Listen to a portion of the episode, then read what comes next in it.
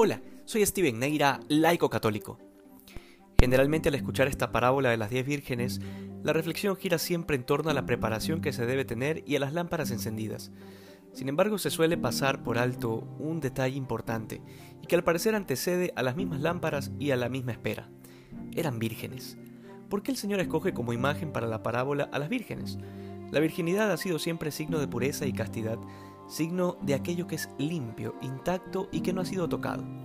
Y llama la atención porque antes de la espera por el novio, ya se presupone que hay virginidad, es decir, que existe un corazón puro que se entrega a Dios incondicionalmente. Sin duda alguna, este es un requisito para vivir en la eternidad en el reino de los cielos. Luego, ese aceite que alimenta las lámparas no es otra cosa que la gracia de Dios que se ha transformado en caridad.